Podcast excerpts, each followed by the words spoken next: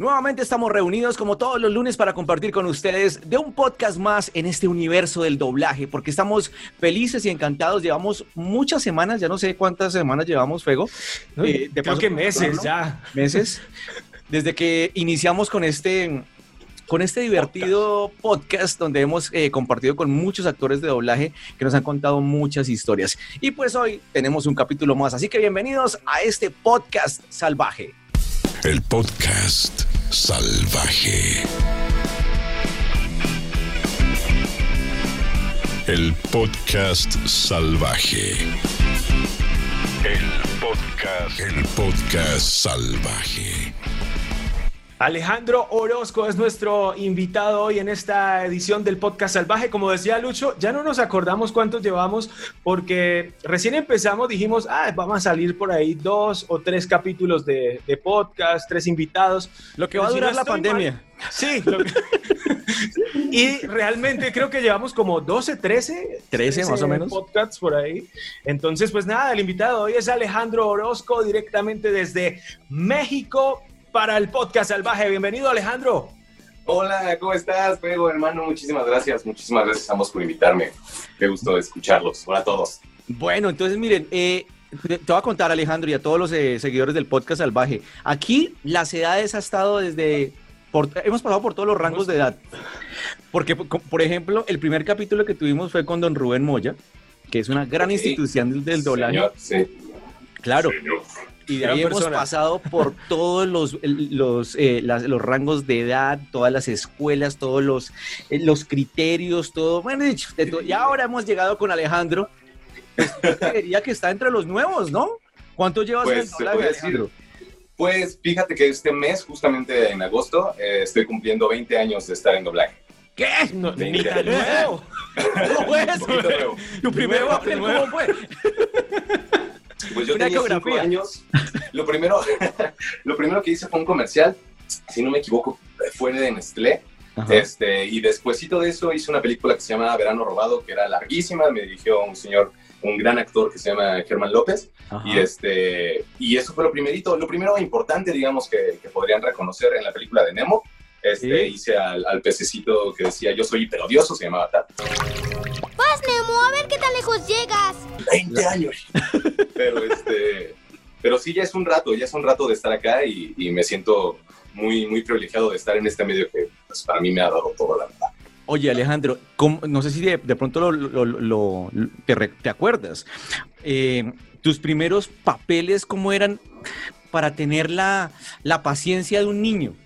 O sea, los niños impacientes muy rápido, decirles, ven, repitamos. Quiero jugar, quiero tener el celular, O sea, puede sonar divertido para un niño, pero, pero el, trabajo como tal, encerrado en una cabina, se puede volver tedioso. ¿Cómo fueron esos momentos siendo tan, tan pequeñín? Pues tienes que considerar muchísimos factores. Eh, primero, el primero que creo que fue lo que hizo liviano todo fue que yo vengo de una familia de actores. Bueno, mi papá es José Luis Orozco, es la voz de Voz Lightyear, de, voz de varios. Este, y yo desde que nací, y yo al y empecé a hacer teatro como al año, dos años, o sea, es ridículo, yo no sabía lo que estaba haciendo, obviamente, pero me ponían ahí, pues en algún momento, por ahí al año, dos años, yo ya me sentía cómodo en el escenario, y después llegamos al DF, porque yo soy de, bueno, yo vivía en Baja California Sur, este, llegamos aquí cuando yo tenía cuatro años y medio más o menos, y mi papá en algún momento me dijo como, oye, pues este, eh, faltan chavitos, eh, no, hay, no hay muchos chavitos en doblaje, hay, hay, muchas señoras que hacen a los niños, pero se quiere cambiar la tendencia. Entonces, ¿qué te parece si jugamos un poco a, a, trabajar como yo trabajo, dijo mi papá? Y este, entonces, ese fue un factor muy importante. Yo no, yo no realmente estaba consciente de lo que estaba haciendo. Yo entré a una sala de dos por dos a divertirme y a ser otra persona que no era yo y para mí eso era increíble, era jugar e imitar lo que hacía mi papá y para todo niño, pues supongo que esto es como bastante especial. Entonces, supongo que ahí se, te va la idea y solo estás viendo una película que nadie más ha visto, entonces también por otro lado es bien emocionante y entonces todo fluye, creo que, creo que todo fluye. Y otra cosa importante que yo puedo observar ahora como director eh, es que los niños pues están cero viciados, eh, no tienen ningún tono aprendido, no son nuevos en la vida, todo para ellos es natural. Entonces les dices, oye, en esta escena te encuentras un pay de fresa y dices, wow, un pay de fresa, y el niño, wow, un pay de fresa y va a sonar natural, porque es, es, un niño, es un alma pura, pues, por decirlo de una manera. Un adulto ya llega con mil cosas en la cabeza. Entonces, como niño es un poco más, orgánico, creo yo. Entonces, factores, factores, no sé. Eh, mira, Lucho ni tan nuevo porque director, 20, hace, inició hace 20 años, o sea, no. Yo, yo, me desprendí hace poco de mis papás y ella es director. Bueno, pero ¿y, cómo te ha ido con esa faceta de, de ser director? En otras entrevistas de otros eh, colegas tuyos eh, nos han dado a entender cómo no les gusta ser directores algunos. Ah, bueno. Y que la figura de director es muy respetable. O sea, a pesar de que de pronto el, resto de los talentos sean mayores que tú en edad, respetan mucho la figura de, director, pero están esas dos cosas. ¿Cómo hacen para, cómo has hecho para, para moverte e, e, en, ese mundo de estar dirigiendo personas mayores que tú, con toda la experiencia del mundo y tal vez con cosas que dicen, venga, no, esto no es así? ¿Cómo, se comporta ese, esos momentos? es, es, bien complicado. Yo llevo dirigiendo, empecé como a los 15, dirigiendo, ya llevaba 10 años y un señor me dio la oportunidad. Eh, dirigí cosas muy pequeñas. Este, y entonces me empecé a dar cuenta de varias cosas. Para empezar, yo todavía no estaba terminado, o sea, no estaba hecho. Me faltaba mucho por aprender porque efectivamente me empezaban a decir como, oye, la construcción de la plaza no está bien.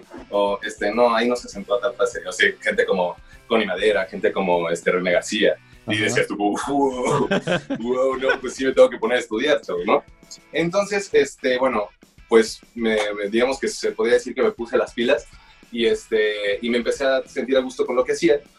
Y otra ventaja es que pues son, son personas que conozco de toda la vida. Entonces, no es que me ponga tú por tú, pero no me siento sobajado. Es, es hablarte como el director que soy, aunque yo tenga 24 años y la persona tenga 60 y tenga 40 en doblaje, ¿no? Sí, sí, sí. Eh, bueno, eh, al principio hice cosas muy chiquitas y aquí viene lo interesante. Vas avanzando, vas avanzando, tal vez vas haciendo las cosas bien y llega un punto donde pues incluso dejas una empresa para ir a trabajar a otra y te empiezan a dar más confianza y te empiezan a dar proyectos más importantes, más normal. Y entonces, la verdad ha sido algo muy bonito. He, logrado ya hacer dos proyectos de cine. Eso, eso para mí es como muy, muy, muy emocionante. Y la gente también ya creo, creo que eso es padre. Creo que las pocas personas o muchas personas que dudaban de, mi capacidad, eh, pues creo que pueden ver el resultado y creo que, creo que ven un resultado con amor, con pasión y, y pensado. Porque créeme que si algo he desayunado, comido y cenado en esta vida es doblaje. Oye, Alejo, ahorita hablabas de que, de que cuando iniciaste te dieron papeles pequeñitos. ¿Cuáles recuerdas que fueron esos pequeñitos? Eh, wow, pues personajes chiquititos, a ver que usted, no sé si alguna vez vio una película que se llamaba Más barato por docena. ¡Tú quédate allá! ¿Has visto a mi rana? Lo siento, Charlie. Nigel, Kyle. Soy Mark. Este, ahí hice al chavito de la rana. Es que, como, son personajes chiquitos, pero mira, te voy a hablar más bien de los personajes que hice de chiquito, que tal vez ubiques más. Eh, Charlie la fábrica de chocolates, creo que fue el primer boom en mi con vida. Willy Wonka, eh, sí, sí. Con Willy Wonka. Y fue algo muy divertido porque esa, esa película, bueno, son dos películas, fue la, la antigua y la que hizo eh, Tim Burton. La antigua, la primer, el primer doblaje lo hizo La Chilindrina. El segundo doblaje lo hizo mi hermano de la antigua y cuando llegó la, la nueva de, con Johnny Depp y todos ellos, ya la hice yo. Eso creo que fue lo primero importante. Esa, esa es la que más recuerdo, la de Johnny Depp.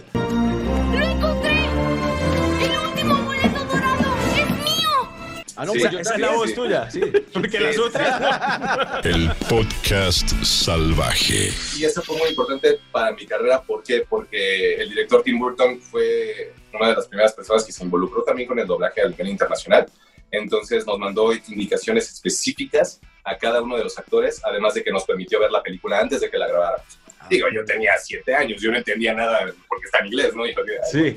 Chocolates, dulces, qué bien pero actualmente sí te deja algo muy, muy marcado y yo como niño pues tal vez no lo entendí, pero como te digo, es orgánico, entonces todo sucede. Y ¿Qué, ¿Qué, pasa, ¿Qué pasa ahí, Alejo, cuando, cuando lo que acabas de decirnos, que no sabías inglés en ese momento, eh, te pasan que todo subtitulado, todo ya traducido y te dicen qué hacer y qué no hacer? Eh, pues siempre vas a trabajar con un libreto, siempre, siempre, siempre. El, aquí la complicación, yo como niño, yo entré como a los 4 o 5 años y yo no leía de corrido, entonces a mí me decían qué decir y yo, ah, ok, bla, bla, bla, bla, bla. Y ahí se, voy a, voy a hacer un paréntesis, este, ahí se desarrolla una cosa muy chistosa que se llama memoria de loop. Este, Bueno, le decimos memoria de loop, no es algo científicamente comprobado, pero sí hay ciencia detrás de eso. Eh, el niño, un, un niño de doblaje se acostumbra a retener información por 5 o 10 segundos perfectamente y desecharla para la siguiente y otra vez y la siguiente y otra vez. Entonces eso lo vas desarrollando, lo vas desarrollando y ahorita que, que, que, que soy yo a los 24 no me acuerdo de qué desayuné, de verdad. es, es, es, terrible, es terrible. Para los exámenes me tenía que preparar una hora antes. Si estudiaba un día antes ya no, ya no me acordaba. ¿Se te olvidaba? Se me olvidaba absolutamente todo y ah. estudiando media hora antes, pum, pum, pum, pum, pero así, como robot. Se, se, se, o sea, yo tenía memoria de loop desde hace rato y no lo sabía. Mira. El podcast salvaje. Se vuelve como memoria de, de Dory. Exacto. a Nemo, se le va sí, olvidando todo. Algo Exacto. Una forma para justificar. De ahora en adelante, todo el mundo, cuando se les vaya, se les olvide algo, tengo memoria de loop. Tengo memoria de loop. tengo alma de, de, actor de doblaje y de salen de ser rápido. Oye, Alejo, ¿qué, qué tan, qué, qué también te ha ido, bueno, llevando también el peso de que tus padres pues son grandes también en, en esta industria? Eh, ¿Cómo te ha ido con eso también? Pues eh, definitivamente son, son zapatos grandes que llenar, siempre se siente ese peso, este, pero por otro lado no dejo de sentirme orgulloso y, abrumado por quien mi papá es, ¿no? El, el, monstruo y la figura que él es y todo, y, y por otro lado me, a mí me sirve para superarme y superarme y decir, pues alcanzar, no me vas a dejar atrás acá 20 años invertidos. Pero sí, pero sí de alguna manera es una, una presión para los hijos de artistas cargar con eso. O sea, a veces de pronto hasta se quieren desprender un poco del, del apellido para demostrar que por sí solos lo pueden lograr sin la ayuda de un, de un histórico. Sí, sí es un peso.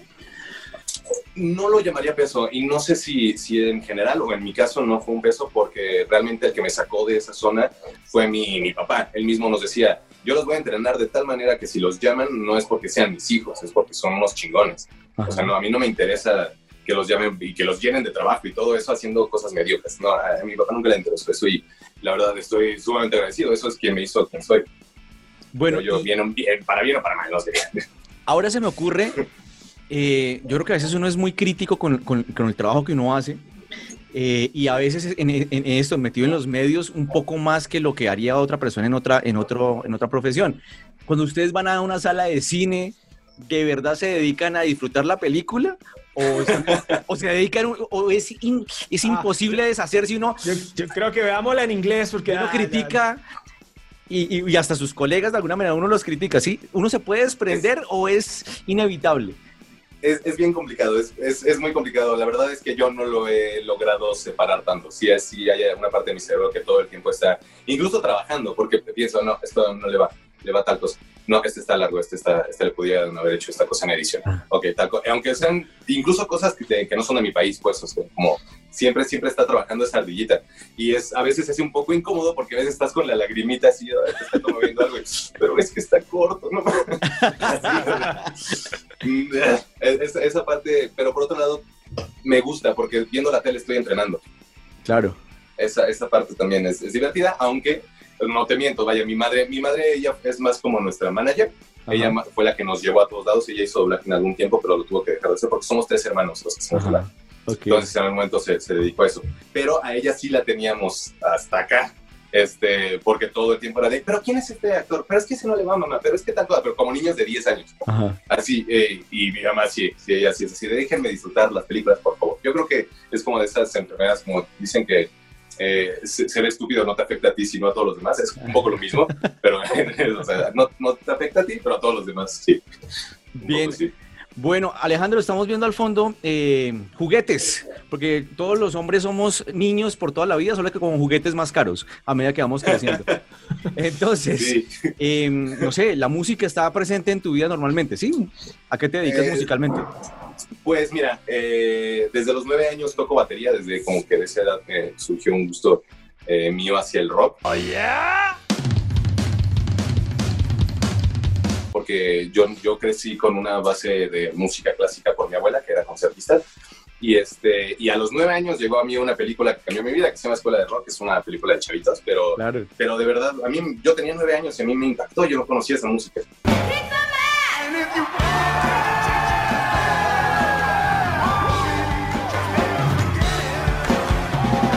Entonces me compré una, tenía un violín, lo vendí, me compré una batería, bueno, con la ayuda de mis padres, y a darle ruido, ¿no? Este, y conforme fue pasando el tiempo, pues fui aprendiendo de grupos, me fue gustando más y, este, y empecé a, a tocar más cosas. Hay una historia eh, chistosa ahí porque me demandaron por tocar batería en un depa que tenía. Pero fue bueno, perdí la demanda. A- perdí Así la de demanda. bajito le dabas a la batería. Perdiste la demanda. A ver, A ¿cómo? tal grado. Sí, a tal grado que, que la demanda decía que si volvía a, to- a tocar, eh, la, persona, la, la persona que demandó tenía la facultad de decirle a la policía que me llevaran a un reformatorio de menores. Ah, no. Así, así estaba. estaba A grueso, uno- sí, en sí. ese momento uno le entra la tentación como decir, a ver,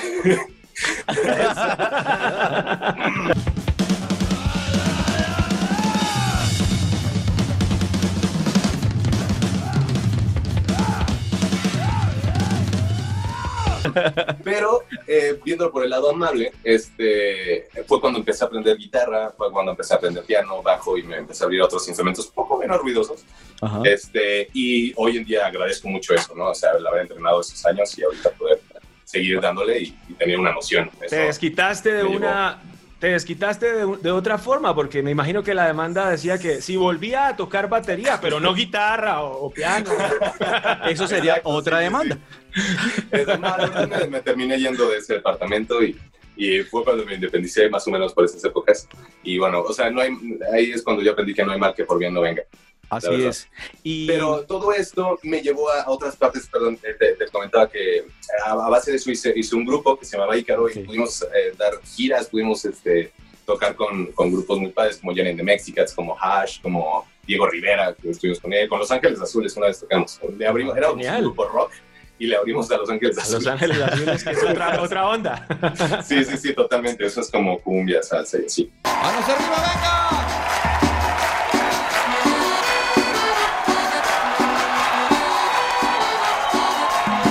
luego este grupo se desintegra eh, y entonces yo ya me quedo con la onda musical y, y es muy caro. Tú, ustedes saben, es muy caro lo que es este, contratar un estudio, contratar un ingeniero, eh, contratar una persona que te haga la mezcla, que te haga el máster. Uh, es un sinfín de cosas. Entonces yo dije, bueno, eh, pues realmente no tengo hijos, este, trabajo todo lo que puedo y pues me voy a comprar mis juguetes. Fue cuando dije, me voy a enfocar en la producción musical y ahora, de hecho, si se meten a mi Instagram, dice, antes decía baterista, yo dice aspirante a productor musical. Entonces, al- algún día espero lograrlo y de hecho ahí tengo un pizarrón con todas las cosas que he hecho.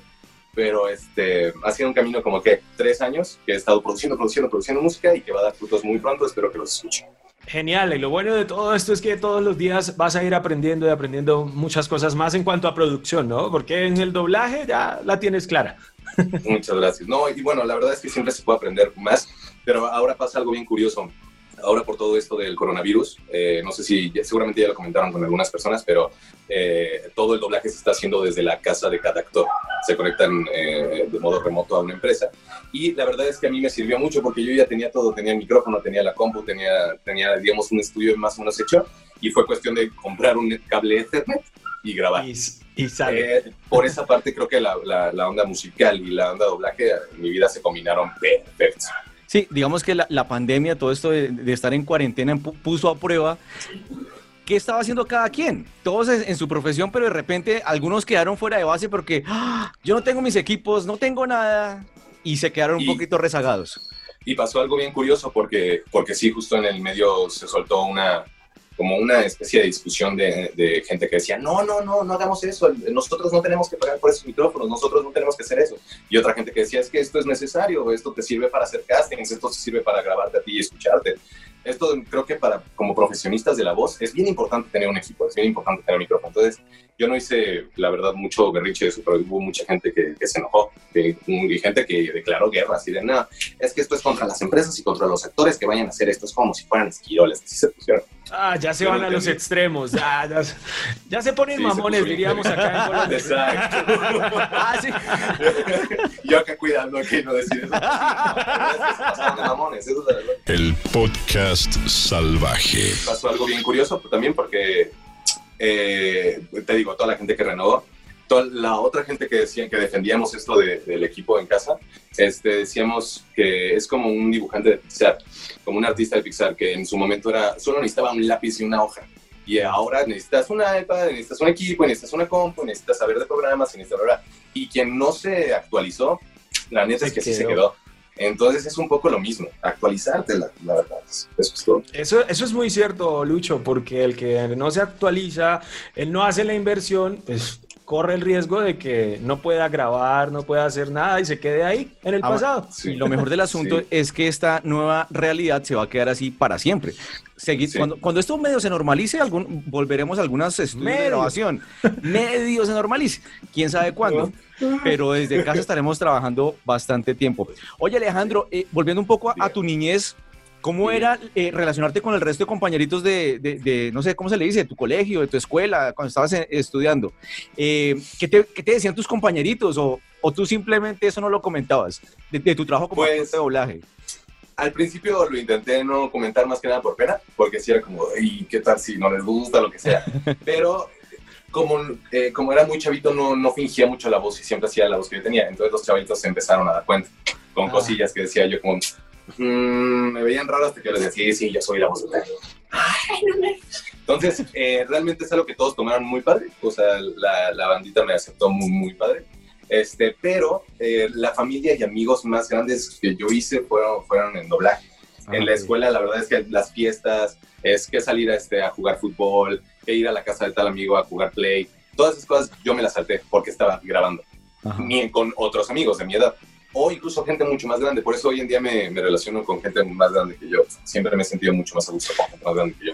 Es, es mi impresión, es mi impresión en México, bueno, no solo son, son muy buenos en el doblaje, sino también la fanaticada hacia los actores de doblaje es muy buena, cosa que no pasa tanto acá en nuestro país, en Colombia, o, o me equivoco.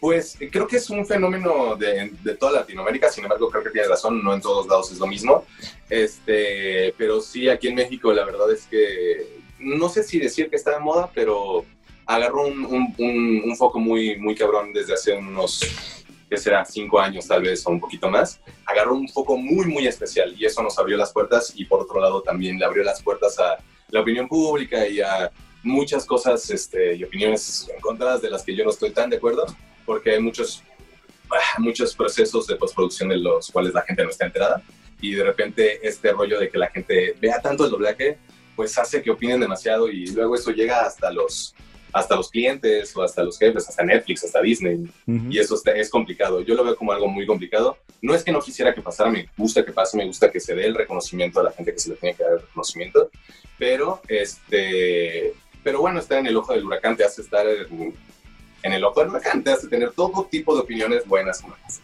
Además, como dice mi compañero Lucho, eh, las redes sociales eh, dispararon el movimiento de los actores de doblaje. Ahorita que hablabas de moda, ¿cómo te va con TikTok? Que hay tanta, tanto doblaje, por decirlo así, casero, para jugar, para divertirse, para hacer el ridículo, para todo. Sí, no, incluso hay gente que dice, soy actor de doblaje. Ah, sí. Actor de doblaje Ah, en no, TikTok. yo, yo soy soldado en Call of Duty. ¿Sabes que me dio mucha risa el otro día? Mi novia me enseñó un, un video de, de un cuate que es muy famoso en TikTok, que tiene la voz súper grave. Bueno, es que dice que tiene la voz súper grave, pero es un vato que habla como todo. Y yo pienso, ay, Dios mío, qué manera tan horrenda de hablar, pero es famosísimo. Y yo me resisto, me resisto a tener TikTok, la verdad, amigos, me resisto cañón. Ah, no, no, no lo tienes aún. No, yo no tengo TikTok, fíjate. Pero deberías abrir una dicen. cuenta. O sea, Es- eso me si no- pero no si no- sé. no, si- no, no hagas TikTok si quieres, pero el morbo de ver a la gente es una cosa, es, es una droga. Uno puede pasar horas viendo a la gente hacer el ridículo. sí.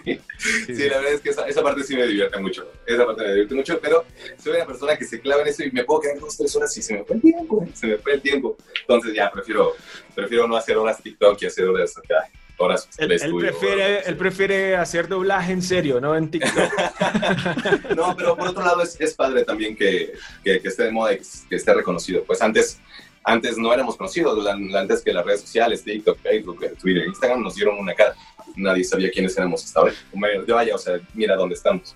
Para los que no saben, están viendo y escuchando este podcast, Alejandro ha sido la voz de. Bueno, por acá estoy viendo Aquí- que aquí hay vienen- muchas. Aquí vienen tres capítulos más de solo personajes. Sí, pero yo voy a decir una, pero Alejandro me va a ayudar con el resto. Por acá Ok. veo en Pantera Negra eh, que hiciste algo ahí en, en, en la soy película. Eric Killmonger, soy el, soy el villano de la película y de hecho eh, creo que tengo la fortuna de hacer eh, a este actor, eh, creo que soy el que más veces la- lo ha hecho, que se llama Michael B. Jordan. Hay más de dos mil millones de personas que se ven como nosotros. Pero sus vidas son mucho más duras. Wakanda tiene los recursos que pueden liberarlas. Lo hice en Los Cuatro Fantásticos, en una Sí. que se acaba de salir que se llama Just Mercy, eh, y, en, y en- en las de Creed también las hice, lo hice a él. Y, y para esta película estuvo muy padre porque yo no pertenecía al mundo Marvel, no, no, no había hecho nada para el universo Marvel y pues me, me encantó, la verdad, soy muy fan. Los que están viendo esto y escuchando dirán, pero, pero no le siento, no le siento ese tono. Co- ¿Cómo, cómo sería ese, ese tono de voz para, para lo que hiciste en Pantera Negra y como para que recuerden un poquito? Pues mira, para que veas, ahí, sí tenemos que irnos a un poquito más. Creo que mi voz es grave, pero, pero nos tenemos que ir un poquito más abajo, como tipo de este tono. Y, este, y después darle un slang, que aunque es muy difícil darle, eh, traducir un slang, es, eh, sí, como, como africano a, a lo latino, es muy difícil. Y de hecho fue uno de los grandes retos de esa película de Pantera Negra, pero entonces darle un poco más de peso en sus palabras, poder hablar un poco más como algunos lo dirían flow y así. Y este personaje es muy padre porque va pasando por todo un arco que al principio lo ves como bastante cabrón. Y al final, ya que lo escuchas, eh, que se está casi muriendo, está viendo el amanecer y dice, es bellísimo.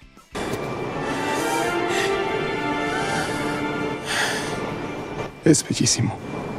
Y de hecho eso es un meme, soy la- es la primera vez que soy un meme. El podcast salvaje.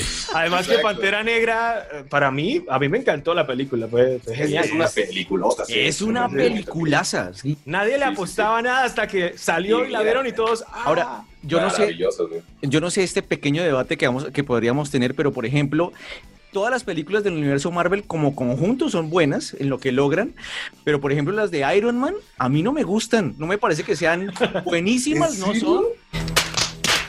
O sea, me parece que la 1 es muy buena, la 2 Creo que es la desastrosa mejor, sí. y la 3 hace lo suyo. ¿Será que por eso renunció Robert? pero no con eso queda desvirtuado. otro- Es que lo que quiero decir es que, por ejemplo, en DC Comics y Warner, sí, no hacen sino experimentar. O sea, si le salió medio mal Batman, ah, no, acabemos esto y volvamos a empezar. Como Otra si vez. eso lo hubieran Sí, hecho con Iron Man. Pas- pasó con Spider-Man, que me pareció raro esos nuevos comienzos del nuevo Spider-Man. Pero ah, bueno, bueno, y sí. hablando ese de no es el caso. Spider-Man, Alejandro también hizo parte del sorprendente Hombre Araña, ¿no? Sí, yo soy el duende verde, el, este, Harry Osborn en esa película. Puesto que ya hicieron pruebas en humanos, solo que eres muy tonto para saberlo.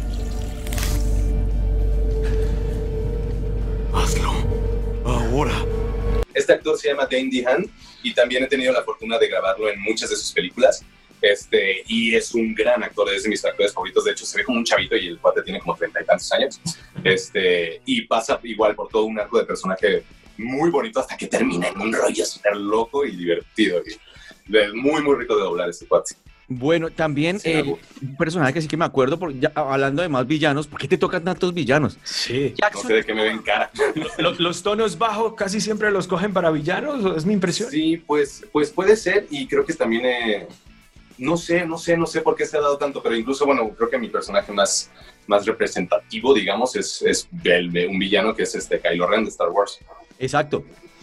Antes de llegar a ese Ese personaje de. Star Wars, Jackson, ¿cómo te fue con Jackson Storm en la saga de Cars? Wow, gracias, señor McQueen. No te imaginas cuánto me deleita haberte vencido al fin. Ah, pues también padrísimo. Trabajar con Disney siempre es, es muy especial. eh, se lo toman demasiado bien, demasiado en serio todo. Entonces todo tiene que estar perfectamente hecho. Y, y llegar a este personaje, pues nos tomó, ¿qué? Pues una hora, dos horas antes de grabarlo. Eh, porque justo querían que tuviera tu voz como si. no me acuerdo qué le dice, como, este, ¿cómo se llama el principal? Eh, McQueen, va a ser un placer vencerte en esta carrera. Cosas así, o sea, que tuviera todos esos altibajos. Puedo decir que me, me basé bastante en un, este, un gran actor que se llama Mario Arbizu, que Sí. sí lo han de conocer, que es la voz de, de uno de los pingüinos de Skipper. Madagascar. Exacto. Esa cifra es aceptable. Buen aterrizaje. ¿Quién dice que los pingüinos no vuelan? Se podría decir que me fui como a ese tonito de hablar como todo así. Y lo que intento eh, es que todos los personajes, aunque tengan el mismo tono de voz grave y todo, se puedan diferenciar uno de otro. Creo que incluso los últimos que hemos dicho ahorita, creo que pude manejarlos en diferentes energías y, y no sé si se notó, pero esa fue toda mi intención de verdad. O sea, no solo se, se basa en la voz que puedas transmitir en ese momento. Si estás arriba, si estás abajo, no, lo que sea, pero, ay, mi batería. Este, pero, pero realmente son energías. Y no sé por qué me siento tan a gusto con las energías de villano, de verdad. Siento muy a gusto. De, de pronto Le, le es, quedan, además que le quedan también. de pronto es un sueño reprimido que tienes de ser malvado. Tal vez, tal vez. No, y de verdad, de verdad, yo soy bien, bien tranquilito. A- Alejo, de, todo ese palmar de personajes que, que tienes ya en tu carrera, ¿cuál es el que más te, te ha gustado? Ay, Dios, eh, pues ahorita vamos con el principal, pero ah, bueno, hay uno muy interesante. No sé si ya llegó a Colombia. Eh, se llama Mau Mau, es una serie nueva de Cartoon Network. ¿Ves? Derribamos a los piratas y todo salió de acuerdo al plan. Y este, es un gatito que habla todo el tiempo así. Y, y habla Hola, Dora, vamos a sé qué. Es es súper, súper padre. Ese es un personaje que me gusta mucho porque es muy complicado de hacer. Realmente, para mí es así casi imposible de hacer. Cada vez que, que lo hago, sudo. Sudo por cada capítulo de, de 20 minutos que hago. Y eso a mí me encanta. Pues no sé si... si no, no quiero decir que es que es un reto para mí, eso me encanta. No. O sea, realmente es muy divertido este, esforzarte de más de algo que ya sabes hacer. Es muy O sea, te esfuerzas la voz tanto en el personaje, pero no llegas al punto de decir, ah, me quedé sin voz ni nada, ¿no? No, porque, porque sí. también o, tienes que aprender a, a Manejarla. antes. Yo, yo nunca, pues bueno, intento nunca grabar si no caliento antes. Y eso es súper importante. La verdad es que si calientas no hay de qué preocuparte. O sea, puedes dar el grito más, más grande y, y también, bueno, o sea, si no sabes colocar, obviamente, si te vas a lastimar. Pero es algo que te enseñan desde chavito. Es algo que yo aprendí con Lalo Garza, con Laura Torres, con mi papá, con muchos grandes actores, con, por ejemplo, con, con Freddy, que es un personaje que disfruté mucho de mí, por ejemplo. Ese personaje, Freddy Benson de iCarly. Y como víctimas de su crimen, nos interesa su... Sí, a mí me gustó mucho porque lo inicié como a los 9, lo terminé como a los 16. Fue como 7 años de, de, de grabar y fue todo un proceso en el que yo pasé de niño a adolescente. Y en ese proceso uno cambia de voz y uno se, se, se, se, hace vicios de, de, ciertos tonos. Entonces, la verdad es que es algo de lo que yo estoy muy agradecido con Lalo Garza, que, este, que me acomodó muchos, muchos tonos. Me dijo, no, no, no, no, no, aquí suenas muy exagerado. No, no, no, no, aquí suenas de hueva. No, no, no, no, no aquí suenas de hueva. y así fue un, uff, me estuvo chingue y chingue y chingue hasta que, hasta que la neta es que creo que también él hizo gran parte de lo que soy hoy en día. De hecho, si se fijan en Freddy al principio, sí es muy diferente a lo que es al final. Claro, ya se escucha más relajado, ya se escucha claro. otro rollo. Ya. Al principio todavía estaba muy apretada la voz, todavía hacía muchas cosas así. Y ya de grande ya se escucha más como les estoy hablando ahorita, que es como cualquier persona que debería hablar, porque estamos hablando Oye, normal, ¿no? no Alejandro, ya que lo estás mencionando, lo, lo que hicieron eh, tus maestros para quitarte algunos vicios y ayudarte con, tus, con tu forma de actuar, eh, estos talleres de doblaje, de actuación, de cualquiera de los artes, y que a veces ponen como trabalenguas, ejercicios de no sé qué, que a veces la gente piensa que es, un, que es el ridículo. O sea, sí son necesarios. O sea, sí hacen parte de una formación que ayuda para sacar lo mejor de sí como actor. Pues sí, mira, más, más bien creo que son todos los elementos de los que te puedes agarrar. Pero, pero mira, hablando de, de, específicamente de los trabalenguas, hubo una persona que me estaba reportando, era nueva, este, me pidió la oportunidad de, de, de que le hiciera una prueba, yo estaba dirigiendo, y este, le dije, tengo 15 minutos, pasa. Vientos, y el chavo emocionadísimo. Ah, sí, creo que teníamos, tenemos la misma edad, porque por eso también luego es chistoso, porque llegan chavos de mi misma edad. Y, y, y yo no quiero como como parece otra cosa. Pero la cosa Opa, es que. Opacarlos, no los quieres opacar. Pues es que no quiero ser grosero, no quiero ser este. No quiero que se sienta ahí como un deje de, de superioridad que no existe, de verdad no existe. Pero. Creído, este, diríamos en Colombia, que no parece que eres exacto, creído. No, no quiero, exacto, justo eso, no quiero parecer eso. ¿Cómo dirían eh, en México? ¿Mamón? No. Mamón. Mamón eh, la verdad. El podcast salvaje. Este chavo llegó y entonces le dije, le dije, vas a hacer tal personaje, pasa esto en la escena, a ver, vamos a ver tu voz. Y entonces iniciaba diciendo el chavo, probablemente tenemos que ir a no sé qué cosa. El chavo no logró hacer en 15 minutos el probablemente, nunca logró decir el probablemente. Porque, o sea, es una palabra difícil, si la dices rápido probablemente te trabas, ¿no? Pero si no la puedes decir, pues no puedes poner las siguientes palabras. Claro, Entonces, claro. pues si hiciste antes de eso 10 trabalenguas, lo más seguro es que a tu lengua esté más a gusto, más cómoda y pueda decir probablemente sin ningún problema. Entonces, creo que justo son, son eh, elementos que puedes ir agarrando. Los trabalenguas funcionan. El vision, el, no, no, han visto ese truco que te Claro, claro. Sí, el, el vision. Ayuda mucho, la verdad, ayuda mucho. O sea, todas esas cosas sirven mucho. Eh, ya para el momento que ya estés ahí, pero no estamos mencionando todo el camino que es aprender actuación y, y sentir y desinhibirte con un micrófono y demás que, que antes de todo eso. Alejo, ¿qué personaje te gustaría interpretar? Eh, no sé si este año o el otro, porque es que ya vemos que estás escalando bastante rápido, pero, pero esos personajes que uno puede decir, o, o- o dirán ustedes los actores de doblaje, en algún momento de mi vida quiero ser este. ¿Sí? ¿Puede pasar o, Sí. o no? Sí, no, sí. Bueno, quererlo sí. pues en algún momento, la verdad es que yo desde niño y lo he intentado y, y estuve muy cerca, cerca la bala en Spider-Man 2. Este, pero yo siempre he querido hacer Spider-Man. Siempre, siempre es mi superhéroe favorito de la vida. Entonces, sí, la verdad es que, que siempre me he quedado con, con ganas de hacer ese personaje. Solo he hecho la prueba una vez, que fue en la 2, o sea, en la de. Amazing Spider-Man. Pero pues la vida funciona de manera misteriosas porque fue la que llegó después con el actor que yo hacía y hice de verde. y, ¿no? Sí, claro. Pero sí, ese, efectivamente. Hay un dicho que es más o menos así como que cuéntale tus planes a Dios para que se reviente de la risa, porque seguramente es otra cosa lo que va a pasar. Totalmente, sí, sí, sí, sí. Pero- Bueno, pero- sí. Pero genial, ¿y lo ves difícil llegar a- a- al, al papel o nada? que quiten a Pues, Tom Holland. Yo, yo creo que sí, pues, por, porque ¿Qué hay que hacer? pasar eso. ¿Qué vamos a hacer? Matemos a Tom Holland. Ya no creo que pase, la verdad, porque, porque Spider-Man pues tiende a ser un chavito y yo, yo estoy en la edad del chavito, pero ahorita el Spider-Man que es Spider-Man es más chavito que yo, entonces Claro.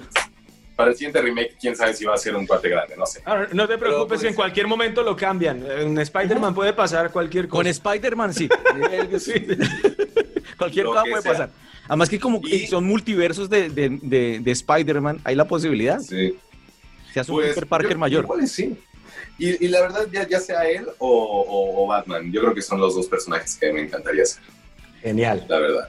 Ay, bueno, así. cuando salga la de Batman de- con, Con Robert, con Robert, uy Dios, ojalá Batman, salga bien. Que recemos que eso Ojalá salga bien. ojalá salga bien. Yo tengo fe, yo tengo fe. Nadie, nadie creía, por ejemplo, en Heath Ledger, ¿no? En su momento. Ajá. vamos a esperar a ver qué pasa. Pero por ejemplo, nadie le tenía fe a, a Ben Affleck y hoy decimos, ay Dios, ¿por qué no se quedó Ben Affleck? Pero bueno, Que a mí nunca me gustó, ¿eh? Nunca me gustó ver a Affleck no, no, para Batman. O sea, No, no fue el mejor. Me parece que con Robert Pattinson uno diría, pues quedémonos con Ben Affleck, a ver. Ya, a mí por lo que me gustó que fuera Robert Pattinson es porque dije, ya fue vampiro. El podcast salvaje. Brilla.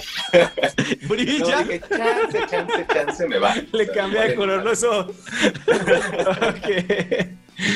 Bueno, Este, ese sería un sueño guajiro. Ok, Alejo, hablemos un poquitico de Star Wars porque me parece que es una saga muy importante donde se pueden ir ses- eh, susceptibilidades. O sea, esto viene de hace Sí. muchos años. ¿Cómo llegaste al papel que interpretaste en Star Wars? ¿Cómo, cómo lo han recibido los fans? ¿Cómo, no sé si es tal vez uno de los icónicos que tienes en este momento en tu carrera? Pues creo, definitivamente es el, es- creo que es el personaje icónico que tengo ahorita. Eh, ¿Qué te puedo decir? Es, es de lo más delicioso que he experimentado yo en, en el mundo de doblaje. Te voy a platicar todo el- lo que pasó. Eh, primero me llaman para una prueba cualquiera en una empresa muy buena. Este, llego a la, a la empresa y me dice el director, ok, me vas a hacer este, prueba para este personaje que no sabemos quién es, este, pero es un personaje que es oscuro, es un personaje sí, ta, ta, ta, ta, ta, ta, ta, y vamos a hacer este, una prueba muy chiquita. Ok. Después de que la acabo, me dice, este, me dice el director, oye, nada más eh, no, te, no, te, no te emociones mucho porque hay como 30 personas haciendo prueba para este personaje. Y es verdad, probaron a todos. ¿Por qué? Porque la prueba llegó, llegó solo con casco. Nadie sabía que era Adam Driver. Entonces no sabíamos si era niño, si era joven, si era grande, si era viejo, si era mujer, si eran qué. Entonces Claro. hicieron un buen de pruebas. Por ahí fui yo. Y pasó como um, tres semanas, tal vez, dos semanas. Y, este, y entonces me habló el, el director, me dijo, oye, ¿estás sentado? Y este, le dije, no, me dijo, siéntate. Y yo, ¿por qué? Y, no, pues te quedaste con esto este, y te voy a decir que es, es el villano de Star Wars. La resistencia ya cayó. La guerra terminó. Y cuando te aniquile, habré aniquilado al último Jedi. Yo, no, pues me volví loco. Yo, era, yo soy muy fan del- de, la saga. Entonces, este, pues, primero me emocioné y después llegó a, a mi, a, mi, a mi cabeza una idea que supongo que radica en la inseguridad, que fue, es que yo llevo viendo estas películas todo, todos toda la vida y como niño me emocionaba escuchar también las voces, escuchar quiénes son y todo. Y hoy, quién sabe si yo lo voy a lograr también, porque estoy hablando de, de un peso que, que es más chico que la producción original, pero es un peso para, por lo menos para Latinoamérica, la, la parte de Latinoamérica que lo he hablado. Entonces, bueno, luego llegué a ser el personaje y fue algo muy padre. por varias, varias circunstancias. Primero, el director es, es de mis directores favoritos. Yo creo que es mi director favorito. Creo que Héctor Emanuel se, se inmiscuye demasiado con los proyectos. Entonces, eh, tuvimos una junta antes para ver si, eh, perfiles psicológicos del personaje y de ahí partir hacia un personaje. Entonces, ya llegando a la empresa, grabamos con tres micrófonos. Es padrísimo. Uno aquí, uno acá de frente, como este, y, este y otro acá en el pecho, que hacía como balance en tus hombros. Solo se recargaba con el pecho para, para agarrar los graves. Okay. Y eh, teníamos cerca de 64, 60 y tantos plugs, plugs de, de, de efectos. Eh, y entonces me dijeron, cuenta del 1 al 200, conté del 1 al 200 y conforme iba avanzando, eh, la voz se iba modificando cada vez, o sea, hacia la voz de Kylo Ren. Y entonces yo hablaba y a tiempo real sonaba en mi audífono cómo sonaba Kylo Ren. Entonces Ok. eso me hizo meterme en el personaje muy padre, además de otra cosa, dos cosas que, que, que se combinaron e hicieron algo muy cool. Eh, apagamos la luz para, para sentir que no había nada ahí, para aprenderme todos los textos y concentrarme solo en la pantalla. Y como son películas tan protegidas, vienen con algo que se llama rotoscopio, que es un, un círculo aquí y todo lo de alrededor negro. Solo vas a ver la cara o la boca del personaje. Ah. Entonces yo solo veía un casco moverse por, por la pantalla, pero, pero el director tenía todo el background. De hecho, el director va a ver las películas con ya sea J.J. Abrams o ya sea el que las haya dirigido, ¿no? Este, entonces llega y te dice, no, pues aquí lo que está pasando es esto por esto.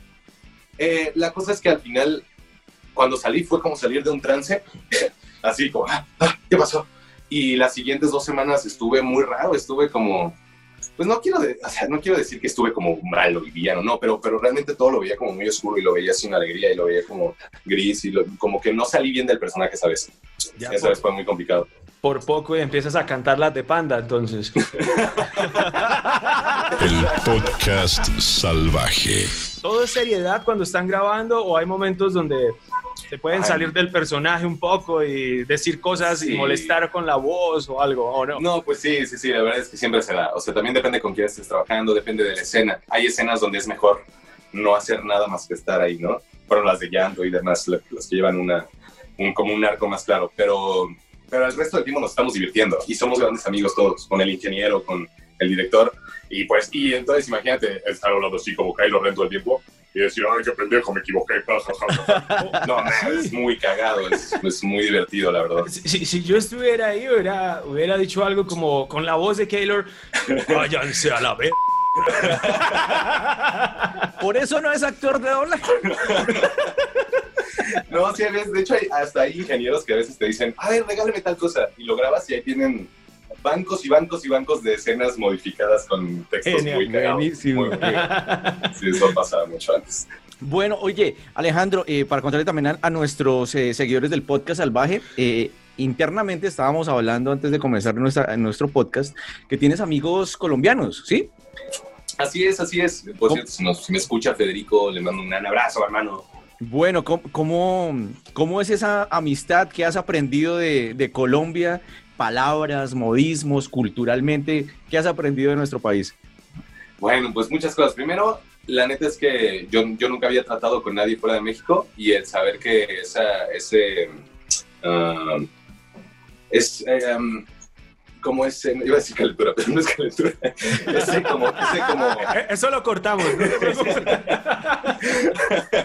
no, este, ese como, como, como compañerismo que existe, ese patriotismo que existe entre hermanos, Ajá. yo pensé que solo existía en México y realmente creo que es algo de Latinoamérica. O sea, de verdad, sientes la, la calidez, calidez a la palabra, Ajá. calidez, sientes la calidez este, humana de, de, las personas. Y, no solo conocí a Federico, conocí a toda su familia, este, que llevan, tenían dos años de haber llegado a México por trabajo. Y la verdad es que todos son un- una, una de las familias más bonitas que he conocido en, en- en la vida. O sea, para mí, no conozco muchos, muchas personas de Colombia, pero para mí eso representa a Colombia como esa calidez familiar. Una cosa que, me- que se me hizo muy chistosa, lo primero que pensé, qué chistoso, es este, que para todo le decían a Federico por sus dos nombres, Juan Federico. Y Federico contestaba, señor o señora, siempre para todo. Y es- creo que es algo muy de allá, ¿no? Algo Es así. muy colombiano y el que no Ajá, le diga así señor. al papá o a la Ajá. mamá, Como Eh, que, Fego, ¿qué? Señora, Exacto, ¿con exacto, qué? sí, ¿no? Yo soy su mamá, no su papá.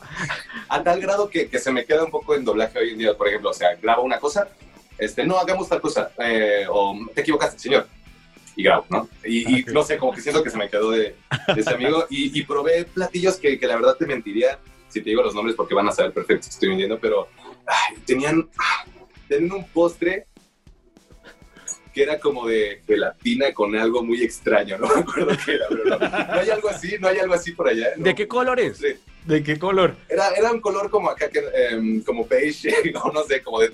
Es que era como algo de tuétano, era como una gelatina de tuétano o algo así. no, no, o, ya, o la verdad ya, era como la- mentira. Las, la típica gelatina que pasan vendiendo por las calles en, en los barrios en Colombia. Lo de, eso es de cuero ser. de vaca, algo así. de- Ah, de- pata. Exacto. Pata, de exacto, pata. Ah, ya, claro. Pero, ¿por qué se llama de pata?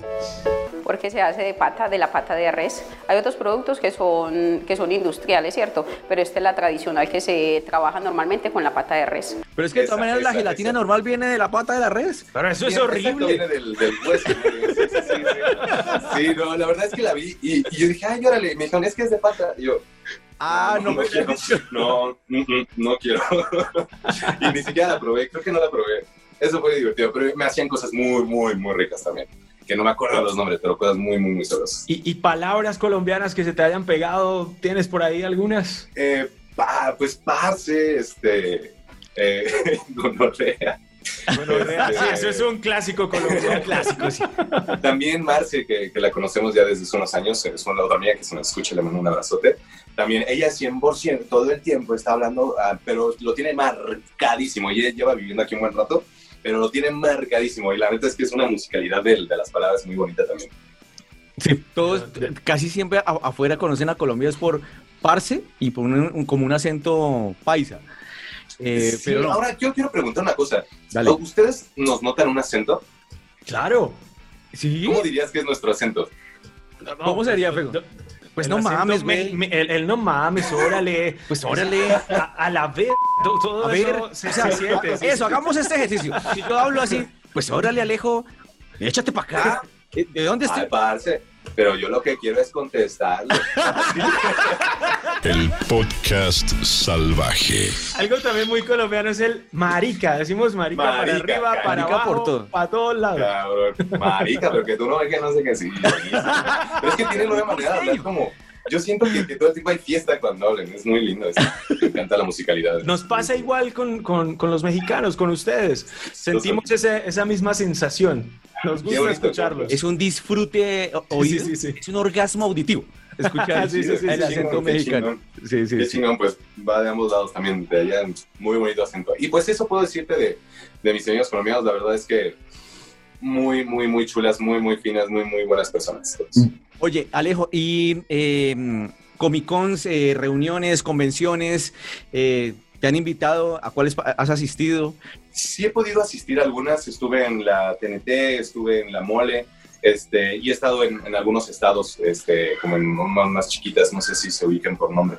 Pero este, sí he tenido la, la ventaja de que, de que me inviten y siempre se siente muy lindo sentir ese, esa retribución del- de, la gente, como de, güey, si hay alguien que te está escuchando, gracias.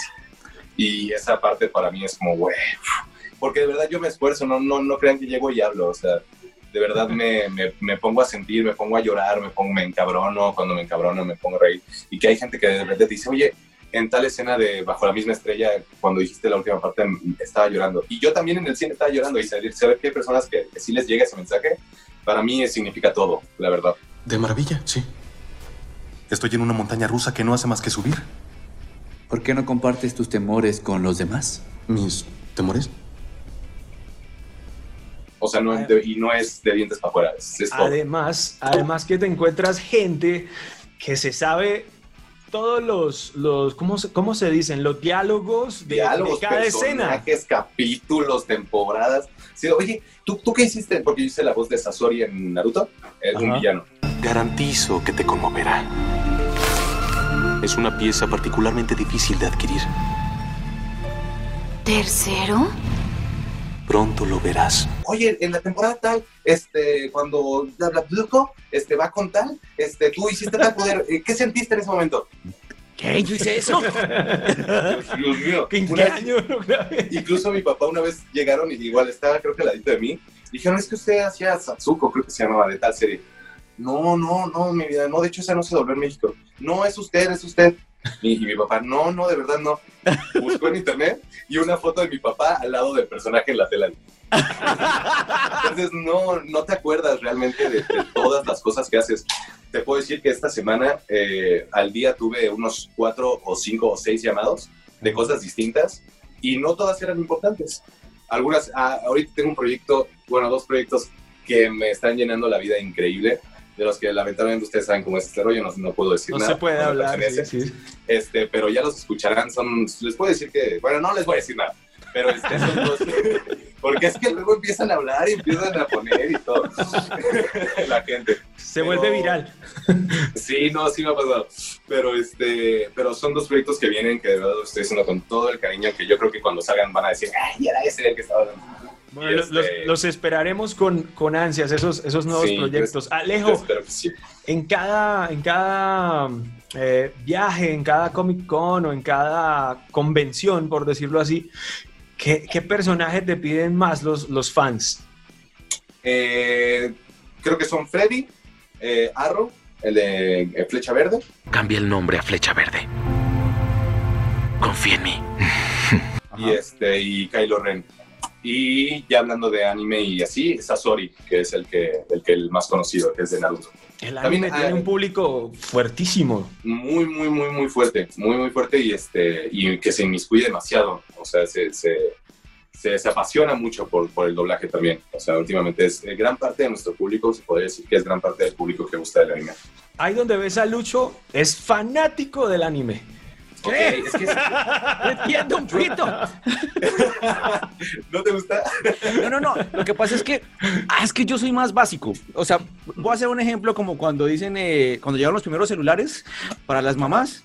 Verde contesta, rojo cuelga. Ya, es así de sencillo. No quiero que sea más complejo. Entonces, me parece que el anime es complejo. Eh, inmiscuye Sí. muchos sentimientos, formas de ver la vida. Eh, eh, es drama, me parece que es mucho drama. Y me gusta a mí más lo básico. Eh, Transformers, se matan entre ellos, buenos y malos. y- Coches que se hacen robots y padrean gente. Pero, pero por ejemplo, eh, lo más cercano a anime, que hablamos la otra vez, Supercampeones. Porque era básico. Pero por bueno. ejemplo, pero por ejemplo, eh, de hace unos años atrás, ay Dios, aquí voy a botar la cédula, o sea, mi, docu- mi documento de identidad. Eh, pero por ejemplo, Capitán Centella, eso también es anime.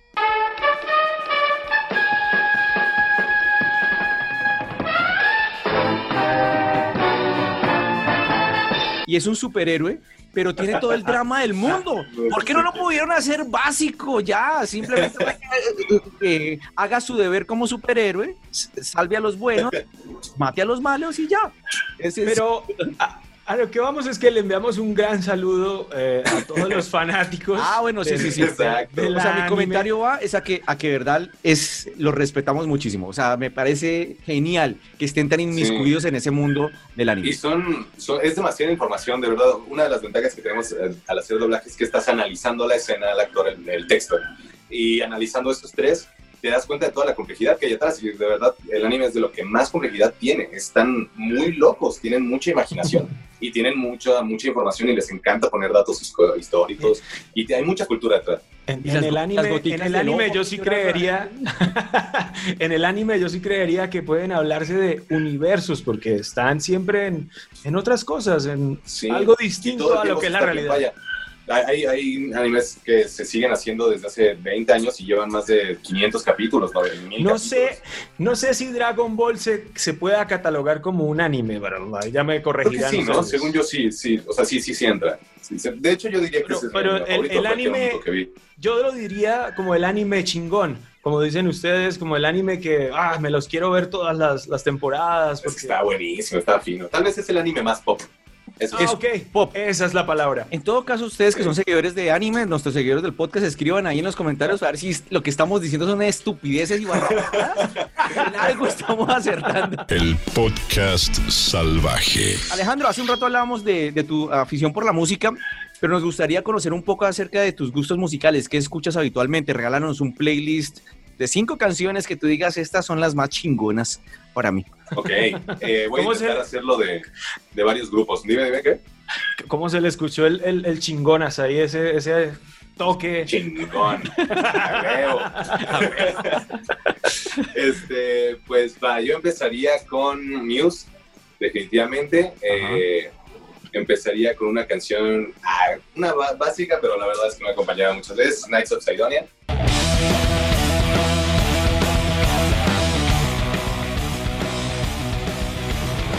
Después me iría muy para atrás, este, me iría con Stairway to Hell. If there's a bustle in your hedgerow, don't be alone there. It's just a sprinkling for the May Queen. Killer Queen, definitivamente de Queen.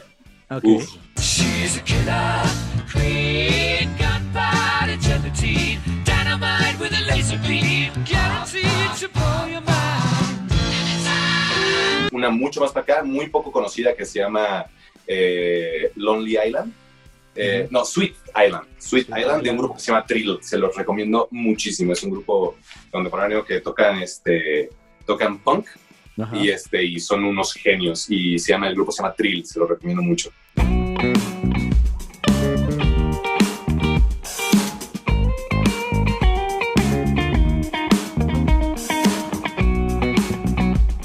Tiene que ser una buena. tiene que ser- Ah, pues Space Oddity de David Bowie. Now it's time to leave the capsule if you dare. This is Major Tom to ground control. Y mi Panda. Eh, no. Moderato. moderato. No, realmente, no, no, no, no, no es mi estilo. Bueno. Eh, ah, bueno, re- reggaetón. ¿Cómo te va con el reggaetón? No, Nada, no, nada. no, estoy, estoy un poco peleado. De hecho, eh, es una discusión eterna que tengo con mi novia también, que, este, que también hace doblaje, no sé si. Este, pero ella, ella le gusta mucho el, el reggaetón. Bueno, no le gusta mucho, pero lo disfruta. Y, este, y yo todo lo contrario, yo no disfruto nada y tengo como mis bases sentadas de por qué no me gusta el reggaetón. Y creo Claro. que todo se radica. El otro día dimos en el clavo. A mí no me gusta mucho porque siento que no hay melodía. Tiene ritmo, tiene voz, tiene todo, pero no tiene melodía. No es algo que puedas tararear así Ajá. y para mí no tiene alma, no, no sé. Por ejemplo, las canciones que te acabo de decir, creo que puedes ver por eh, más bien mis gustos hacia dónde van, no sé. Sí. Eso es lo que me hace sentir. Bueno. Lo otro se me hace está cool para bailar, porque sí lo bailo, ¿eh? Me va, me va- A a eso iba también, porque, porque para la discoteca, bueno, cuando estaban abiertas, y cuando se podía, pues todo el ahora mundo... las fiestas son por Zoom. Ahora sí, Claro. fiesta virtual. Sí, no, pero, pero, pero sí, si me pones a bailar una vez, no sé si han venido a México o han ido a Cancún. Cancún es lo máximo. Es genial. Eh, y, y quienes nos estén escuchando, si vienen a México y van a Cancún, no se pueden perder el Cocobongo. Cocobongo, es, sí, sí. es increíble. Y ahí me pudieron encontrar, pues fácil, unas 10 horas bailando como se debe, Perreando. seguro, hasta el piso. Perreo intenso. Entonces, Ah, sí, bueno, o sea, por- yo puedo criticar por el- mucho, pero ahí estoy bailando. Por el dato que nos acabas de votar, estás viviendo en Cancún entonces. El podcast salvaje. Estamos muy felices que hayas compartido este rato con nosotros en este podcast salvaje, eh, eh, que hayas aceptado la invitación. Hemos pasado un momento súper divertido. Agradable, sí. sí. Muchísimas gracias por la invitación a ustedes, me, me siento muy honrado y muy feliz de conocer a nuevos amigos colombianos que son la onda, de verdad. Bueno. muchas gracias. ¡A huevo! ¡Huevo! El podcast salvaje. El podcast salvaje. El podcast. El podcast salvaje.